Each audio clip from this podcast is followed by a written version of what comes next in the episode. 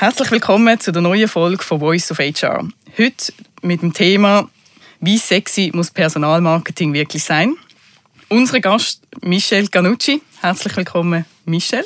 Danke, dass ich da sein darf. Es freut mich mega. Du bist ein Urgestein im Personalmarketing und Employer Branding und das mit Herzen ähm, positiv gemeint.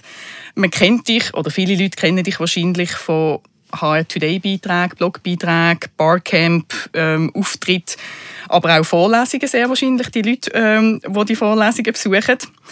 Ich will gar nicht so auf das klassische wirklich Werdegang eingehen. Das können unsere Zuhörer auch auf LinkedIn direkt selber anschauen.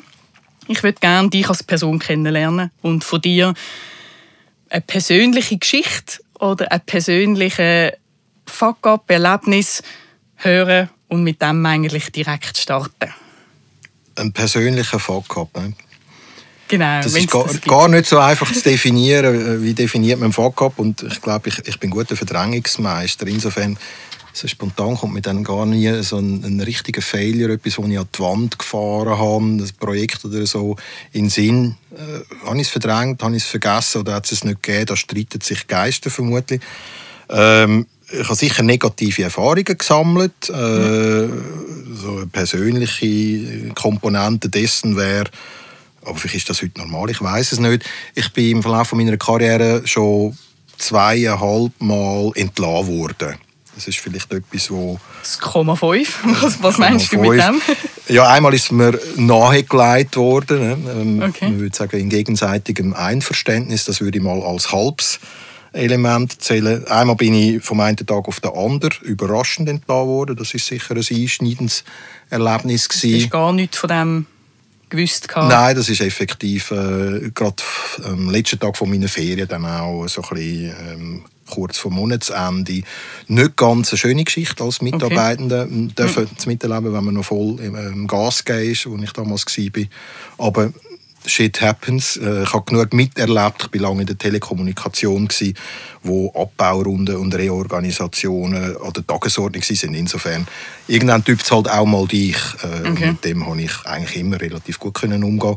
Und einmal bin ich noch abgebaut worden aus strategischen und ausrichtungstechnischen Gründen. Und mit dem konnte ich eigentlich immer leben und umgehen.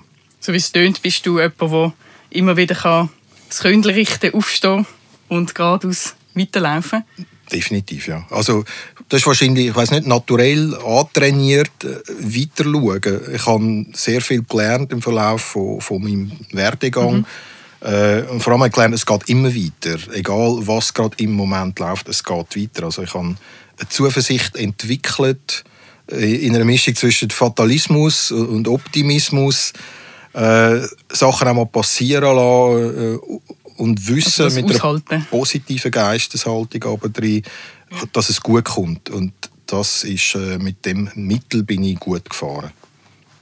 Das klingt extrem positiv. Ich habe da vielleicht ein bisschen andere Erlebnisse gemacht oder äh, bin da noch am Anfang von meiner ähm, Erlebniskarriere. Und zwar haben wir abgemacht beim Podcast, dass äh, wir ja auch immer etwas Persönliches von uns oder eine kleine Anekdote teilen. Und ich habe gefunden, heute zum Thema passt noch ein Erlebnis aus der Recruiting-Welt von mir. Das heißt, ich durfte für eine ähm, Firma rekrutieren, eine Sales-Position, ähm, einen erfahrenen Außendienstler, wo ja, ich tätig war und ich bin ganz stolz, dass ich das rekrutieren darf. Habe meiner Meinung nach den perfekten Kandidat gefunden. Der Kunde war auch happy, alles gut. Gewesen. Und dann ist es zum Kennenlerngespräch gegangen und die nächsten Steps, wenn dann Start ist, etc. Ich habe es immer so gemacht, dass ich vorher nochmal telefoniert habe und geschaut habe, ähm, dass das dann alles passt, wenn wir uns alle persönlich treffen. Und durch das eine Sales-Position war, haben wir natürlich auch über das Outfit geredet. Es war eine klassische Unternehmung. Das heisst, es war relativ neuliegend, dass man auch klassisch angezogen geht. Das hatte ich zumindest das Gefühl. Gehabt. Und wir sind äh, am Telefon, gewesen, haben darüber geredet. Dann gesagt, ja, kein Problem, ich schicke dir noch schnell ein Foto äh, per E-Mail. Mache während dem Gespräch das Foto auf und bin relativ sprachlos gewesen, weil mich schaut dann gestandene Herr mit einem dunklen Anzug und einer Tweety-Krawatte. Für alle, die die Tweety nicht kennen, es ist so ein Cartoon Entli gel und sie ist einfach voll mit Entli und ich bin einfach Scheiße. Was mache ich jetzt?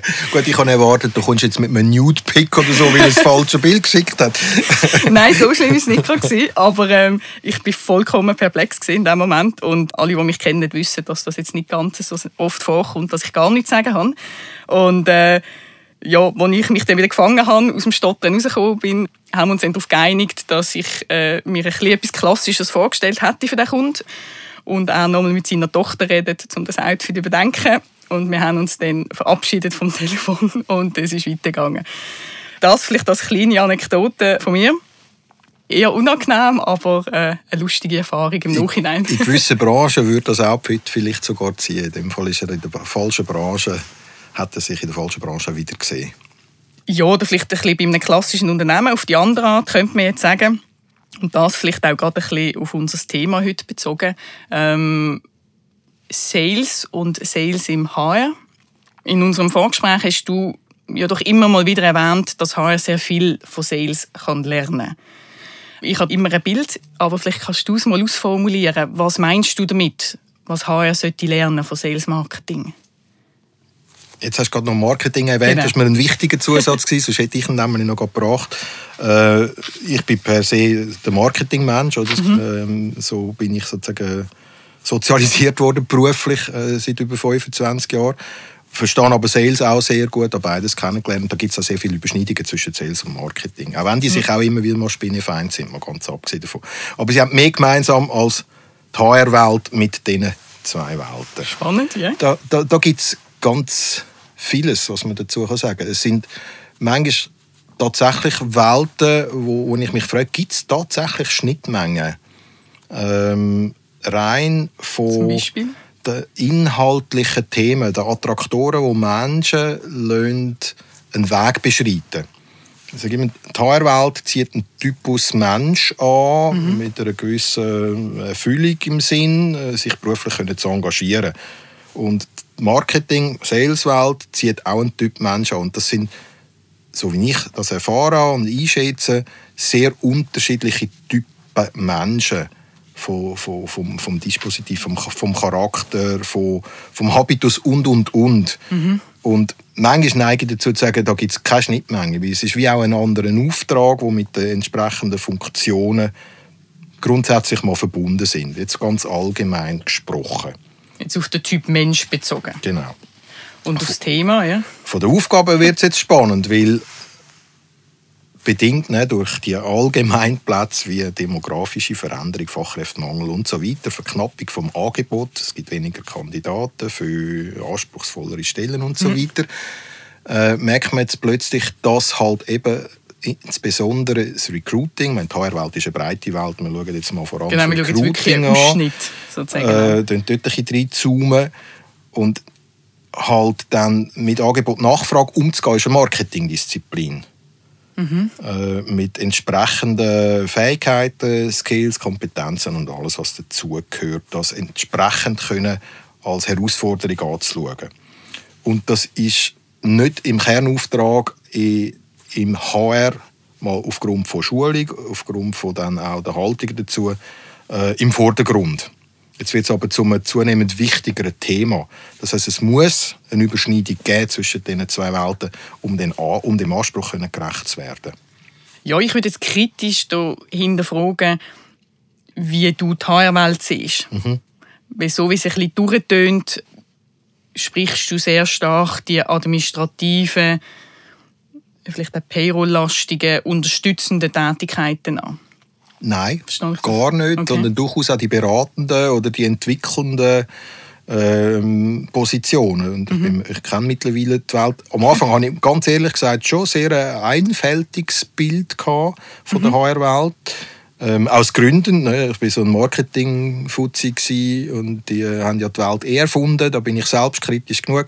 Und HR war dann der Dienstleister und hat halt das erfüllt, was du so brauchst. Mhm. Muss dann aber auch dazu noch ergänzen, meistens haben sie sich auch als solche verkauft. Das okay. ist ja heute auch noch so für mich so ein Haltungsproblem, dass sich HR zu oft nur als Dienstleister versteht, für eine Linie beispielsweise. Mhm kann man kritisch diskutieren. Eine gewisse Haltung davon ist auch richtig, aber vielleicht braucht es auch mehr Selbstvertrauen, um, um die Kompetenz können einzubringen. Ja, die Stellung ist da glaube ich sehr wichtig. ähm, oder die Haltung vom Unternehmen, aber vom HR selber auch, von der Person, die im HR schafft, wie sie auftreten möchte Unbedingt. und was sie erfüllen soll. Ich habe gelernt, meine Vorurteile dann aber zu revidieren ähm, im Verlauf der Zeit und im Verlauf der Erfahrung. A, habe ich dann gemerkt, wie reichhaltig das HR-Spektrum ist, ab verschiedenen mhm. Berufsbilder inhaltlich. Darum kann ich sehr wohl unterscheiden zwischen eher administrativen oder strategischen Themen. Äh, aber auch bei den strategischen Themen bist du nicht ein Verkäufer oder ein Marketeer. Du hast dort eine andere Aufgabe zu erfüllen. Du musst nicht wissen, was ein Marketingmix und Push-Pull-Verhältnis und all die Fachterminologien, die man könnte jetzt noch inrühren könnte, ist nicht wichtig, ist nicht nötig. Und auch die Haltung, die dahinter steht, ist dort nicht gefordert. Dort sind andere Kompetenzen dann wichtiger und Ja, ich würde hier gerne eine Seitenfrage machen, weil du für mich sehr spannend gesagt hast, du hast deine Meinung geändert. Hat es dort ein spezielles Erlebnis gegeben oder sind das spezielle Personen gewesen, die dir geholfen haben, deine Meinung zu ändern oder einen anderen Einblick zu bekommen? Ja, es ist wahrscheinlich die Summe von, von Erfahrungen. Ich habe viele Menschen aus dem HR kennengelernt, viele ja. Funktionen von Junior bis Senior und, und führend und habe gemerkt, ja gut, so wie immer, wenn man sich mit etwas mal beschäftigt, lernt man zu differenzieren und Absolut. Stereotypen und Vorurteile äh, zum Teil bestätigt zu finden, die mhm. gibt es ja, darum gibt es ja Stereotypen, und zum Teil aber auch äh, wieder leid worden. Oder? Und durch das gönnt man dann auch zwangsläufig hoffentlich dann auch an Respekt vor der Aufgabe und entsprechend ja Anerkennung für die Kompetenzen. Was wir gemeinsam haben im HR und Marketing ist ja, HR kann ja auch jeder. Also jeder kann ja rekrutieren und, und weiß, wie es mhm. läuft. Das kann ja nicht so schwierig sein. Im Marketing ist es ja so unähnlich nicht. Oder jeder kann Werbung machen und Werbung beurteilen. Also die, die Stereotypen, weil alle können mitreden Oder es gibt Je das Gefühl, ja. Jeder kann mit, ja. ja du, du fühlst dich berufen, das können kompetent zu beurteilen. Weil jeder kann Werbung, um jetzt ein Beispiel zu nennen, mhm. irgendwie beurteilen. Und jeder kann sagen, ja, aber ich weiß auch, wie ich die Leute muss einstellen muss, mein Buch entscheidet, was es auch immer dann für Hintergründe gibt. Ja, das ist, glaube ich, eines der typischsten Argumente, oder? Dass jeder sagt, ich kann doch selber ja. Ich weiß, was es braucht. Und es ist bis heute umstritten, ja. Also ich glaube, die Kämpfe fechten Linien und äh, Recruiter oder Berater bis heute aus und werden es wahrscheinlich auch weiterhin noch ausfechten bis dann irgendwann mal die Digitalisierung so eingeschlagen hat und alles nur noch über Robot Recruiting äh, funktioniert und Maschinen äh, vielleicht nicht entscheidet, aber äh, zumindest shortlistet tut, wer geeignet ist. Glaubst du, das kommt? Manchmal hoffe ich es, eben genau um den, den Disput zu versachlichen. Mhm. Und ähm, auch da habe ich einen Wandel an mir selber erlebt. Ich bin einer, ich habe auch geführt und, und eingestellt, sehr stark bauchgesteuert, erfahrungsgesteuert. Mhm. Ich habe auch gewusst, wie man mich könnte manipulieren könnte, wenn man das wählen in einem Gespräch etc. Äh, ist mir wichtig gewesen. Und äh, durch das, dass ich mich mit AI-Themen ein bisschen auseinandergesetzt habe im Recruiting, was ist heute schon alles möglich, wo, wo geht es an, weiss ich, dass es eigentlich Subjekt vielleicht gar nicht entscheidend sein sondern Passung kann auch auf offiziellen Kriterien stattfinden, ein Matching, und zwar nicht über Chemie. Am Schluss mhm. beim Zusammenarbeiten ist das natürlich sehr wichtig auch, aber die fachliche Kompetenz und so. Und häufig werden persönliche äh, Befindlichkeiten als zu wichtig empfunden im Entscheidungsprozess. Und das zu neutralisieren kann natürlich künstliche Intelligenz, wenn sie dann einmal in der Lage wird sein, das ist sie heute in Ansätzen und in Jahren wahrscheinlich besser, äh, das entschärfen. Ob der Entscheid ist dann immer noch ein subjektiver am Schluss. Das ja, ich glaube, das ist also ich vertrete stark persönlich die Meinung, dass du fachliche Punkte sehr gut kannst lernen oder Fachthemen, aber eine Persönlichkeit nicht so gut ändern kannst.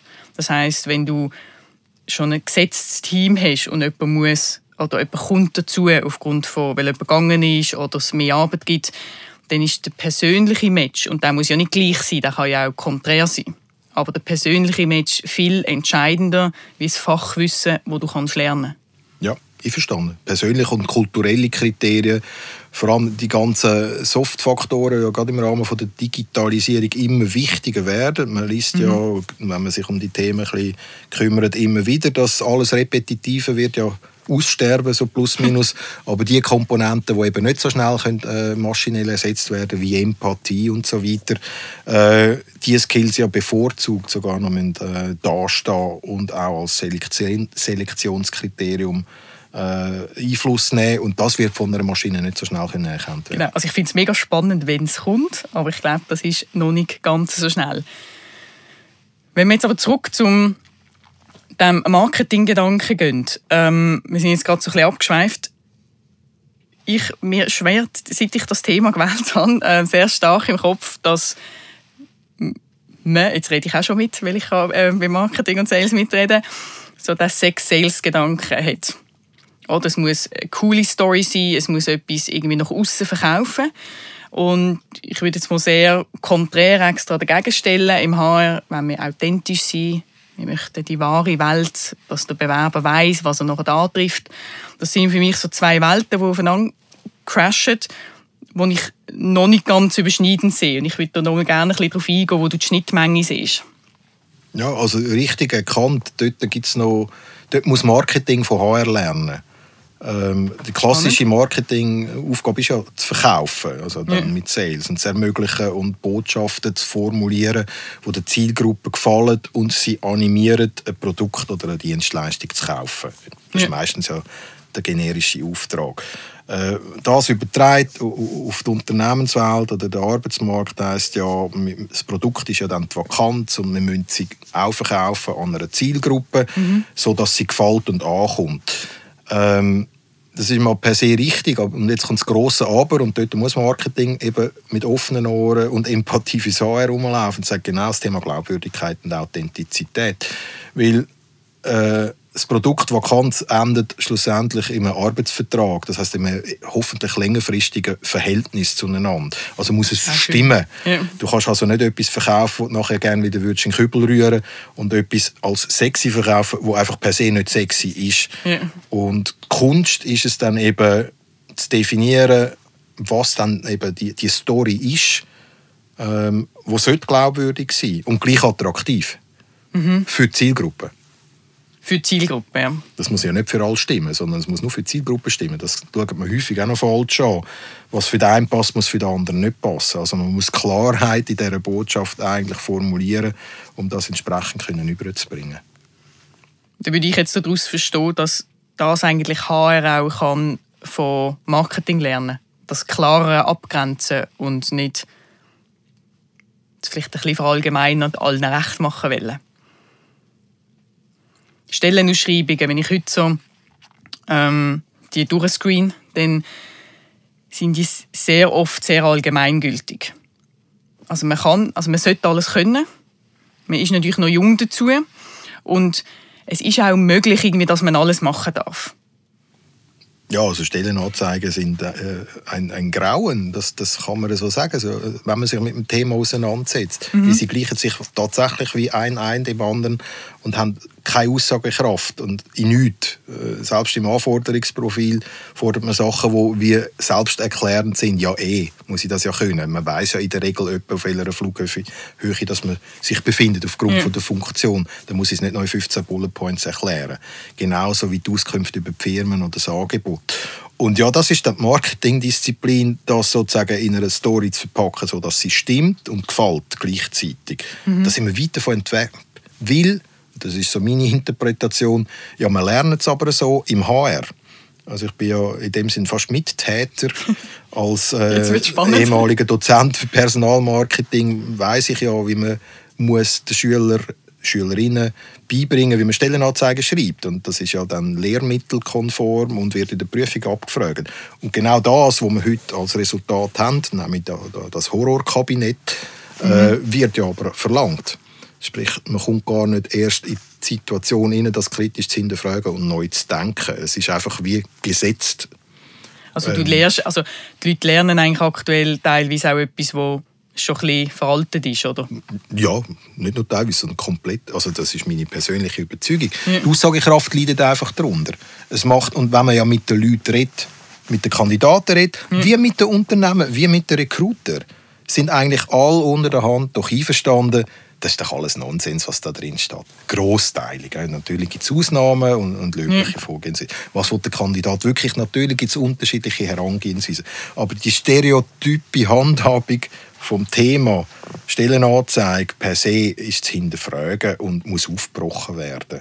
Und ich verstehe auch nicht, wieso dass man es nicht schon versucht, breiter auch innovativer zu handhaben. Ich weiß aber auch, wieso. Ich habe schon auch Erklärungen, weil ich ja viele Unternehmen hineingesehen habe. Das, ist, das sind Kompetenzgründe und das sind mhm. Zeitgründe. Und irgendwie funktioniert es ja scheinbar gleich. Ich hätte jetzt gerade da so einen spannenden Punkt eigentlich gesagt, weil irgendwie ist ja das Problem dann doch noch nicht so groß, wenn ja. es niemand ändert. Das ist so. Es funktioniert noch. Oder der oft gesagte Tod von Jobbörsen, wo ich seit zehn Jahren höre. Ich, ich bin ja lange mit Munzer und danach nicht mehr. Äh, dazu mal hat man schon gesagt, die gibt es nicht mehr lange.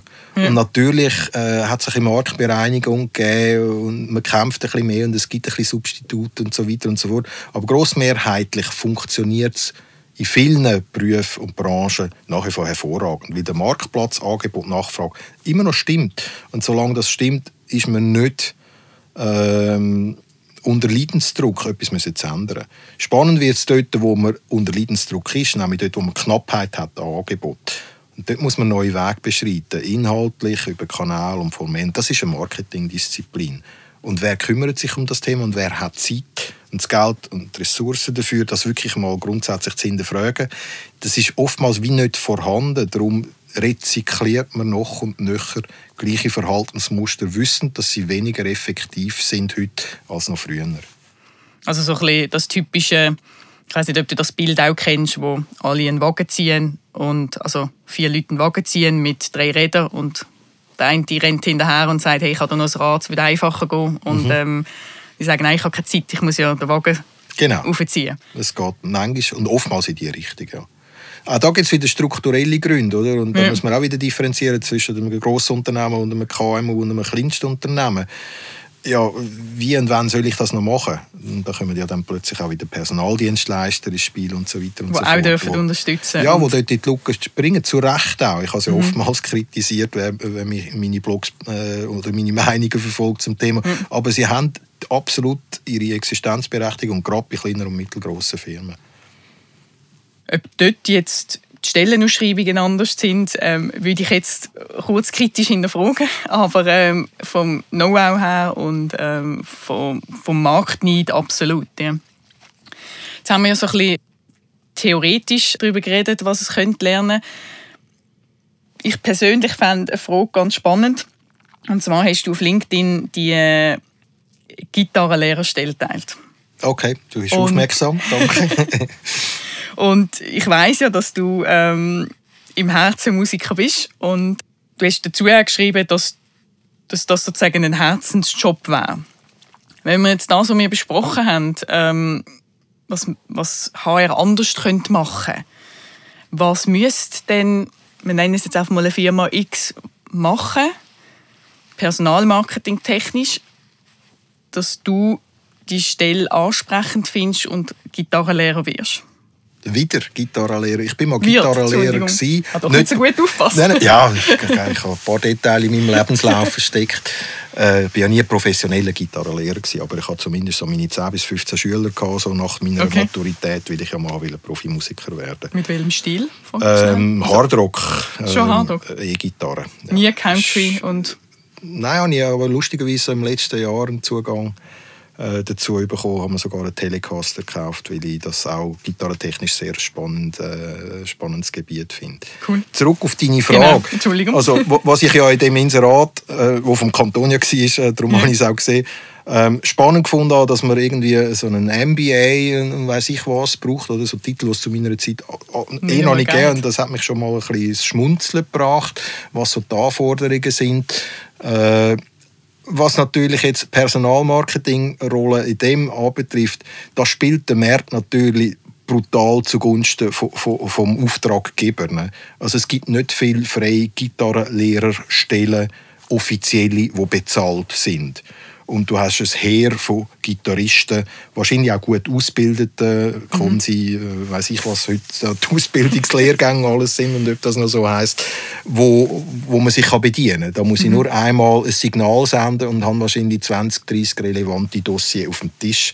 Insofern musst du das nicht mal sexy verpacken. Du musst es nur rauspupsen und dann läuft die Maschine. Um mich zu gewinnen, ich wäre nicht mehr qualifiziert, da bin ich dann ehrlich genug, äh, was die Anforderungen anbetrifft. Ähm, aber ja, es war ein, ein Herzensjob. Gewesen. Es gibt zwei Berufsbilder, um nochmal etwas Persönliches zu sagen, die ich bis heute als Lieblingsjob bezeichne. Das eine war so ein Gitarrenlehrer, den ich aber nicht ewig machen wollte. Ich bin auch mal vor der Wahl gestanden, ein Seminar für pädagogische Grundausbildung noch zu machen, so mit Mitte okay. 20. Und habe damit geliebäugelt und habe es dann aber sein gelassen ich doch nicht für immer habe dann einfach Gitarrenlehrer werden oder so. Und das andere, äh, der zweite Job, was ein Traumjob ist, was es fast nicht mehr gibt, ist ein Plattenverkäufer, CD-Verkäufer. Oh, cool. Das war zwar ziemlich brotlos gewesen, aber sehr erfüllend, weil man hat können Dienstleistung mit Musik kombinieren und das beratende Element, also alles Elemente, die mich persönlich irgendwie auszeichnet und äh, mit Leidenschaft erfüllen. Weil die Läden kommen doch wieder, oder? Also ich, gerade im Kreis 4 kenne ich ein, zwei Läden, die doch so den Bar manchmal noch kombinieren mit einem Plattenladen und ja, ich sehe zumindest immer strahlende Menschen, wenn man vorbeiläuft. Ja, es ist nach wie vor ein Glücksbringer für viele Leute und Gott sei Dank gibt es auch ein kleines Revival an Vinyl, aber sind wir ehrlich, also der Job als solches gibt es wahrscheinlich noch, ich weiß nicht, wie viele Plattenverkäufer es in der Schweiz noch gibt, äh, im Vergleich zu dazu mal, der Niedergang von der CD und alles, oder heute, und auch ich, dann ja nur noch streamen, ähm, leider, ähm, zum Leidwesen von, von den Musikern warum ich die Frage eigentlich gestellt habe mit den Gitarren ist, weil es eben, also ich gebe dir recht, es gibt wahrscheinlich mehr ähm, Gitarrenlehrer wie, oder gitarrenbegeisterte Leute wie ähm, Anfragen oder, oder Ausschreibungen auf dem Markt. Aber ist eine klassische Ausschreibung, so wie du es jetzt gerade beschrieben hast, spricht das an, wenn der Mensch die freie Wahl hat? Wenn wir jetzt auslassen sozusagen, ähm, dass es viel mehr Kandidaten gibt wie Stellen? Wenn man jetzt sagen würde, das ist ausgeglichen? Nein, es ist natürlich völlig in Disbalance zum, zum Inhaltlichen, meines Erachtens. Ähm, man hat einfach gelernt, das Format Stellenanzeige irgendwie zu befüllen und über irgendeinen Kanal rauszuschleudern. Ich bin überzeugt davon, dass man das ganz anders könnte handhaben. Ich meine, da, da lange eine kleine Videosequenz, wo irgendjemand aufnimmt und über ähm, sein LinkedIn-Profil äh, gegen raus wird tun, das wird teilt werden in einer Szene, wenn man dann noch weiß, wie man ein bisschen in die Community reinkommt. Es gibt genug wahrscheinlich äh, Gitarrenfan oder Ausbildungen, äh, Ausbildungsgruppen oder man geht direkt an, an die Hochschule. Interessanterweise doziere ich für Musikstudenten oder HSLU äh, zum Thema Social Media Nutzung und Self-Branding. Okay. Darum also, dass sie das lernen, sozusagen, wie sie sich noch wie sie sich müssen präsentieren Jetzt Typischerweise hat man natürlich aber die, die dann die offiziellen Bildungswege durchgehen, äh, eher klassisch äh, interessiert und orientierte mhm. Menschen, die wieder ein anderes Selbstdarstellungsbedürfnis haben als der, vielleicht der Rocker, Rocker. oder der Jazzer. Da yeah. gibt es halt Stereotypen und die sind häufig auch nicht ganz unzutreffend. Okay. Ähm, aber wenn ich ja weiss, dass es die Community gibt, dann, dann muss ich die nur ansprechen. Für das brauche ich nicht das Format. Aber es zieht schlussendlich die gleichen Leute an. Also eben, wenn das Angebot-Nachfrageverhältnis einfach nicht im Lot ist, kann ich machen, was ich will. Ich ziehe die gleichen Menschen an. Ob das eine das emotional ja. ansprechende Anzeige ist oder eine Videobotschaft oder ein anderer Bewerbungsweg als das klassische, ich muss mich über ein System bewerben, was ja auch wiederum seine Gründe hat, mhm. äh, die ja die gleichen Leute ansprechen. Das heißt, die werden so geroutet, dass sie das halt in Kauf nehmen aber sexy wäre für dich in dem Fall? Ah, sexy. Da würde ich jetzt, also wenn ich jetzt improvisiere, was ja gerade zum Thema passt, äh, eigentlich müsste ja jetzt der, der Auftraggeber, ich weiß jetzt aber nicht, wie musikalisch das die Aufgabe der Auftraggeber ist. Oder ich weiß jetzt auch nicht, ob der Vorgesetzte vom Gitarrenlehrer kann Gitarre spielen in dem konkreten Fall. Angenommen, es wäre so. Wir machen jetzt eine Hypothese. Würde ich jetzt den Menschen dort sehen in einer Videobotschaft mit der Gitarre auf dem Schoß und, und irgendwie einfach das verkörpern auch und dann irgendwie ein paar Sachen sagen, was man sich vorstellt am Mensch. Eine persönliche, emotionale Botschaft. Das passt zum Medium viel mehr. Absolut spannend.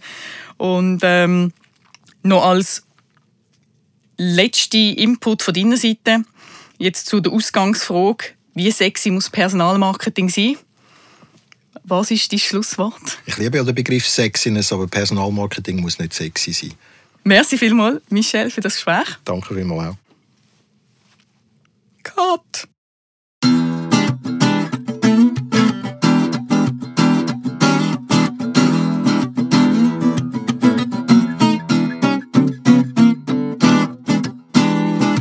Of HR.